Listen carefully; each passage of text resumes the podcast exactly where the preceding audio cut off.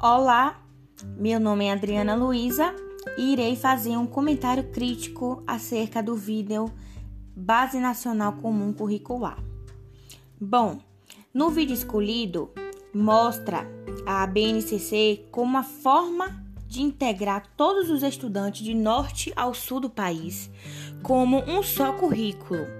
Na teoria, seria muito bom que todas as crianças do país tenham um currículo integrador abrangendo a todos, mas na prática é praticamente impossível de isso acontecer, porque no vídeo mostra apenas o que o governo vê de forma superficial.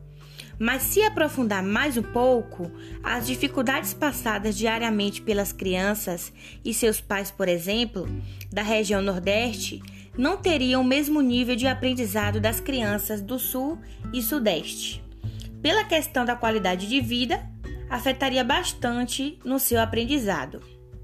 Por isso, essa base nacional comum curricular não seria adequada para todas as crianças do país, por conta dessa desigualdade de vida que levam em seus estados, afetando assim principalmente o seu desempenho na escola.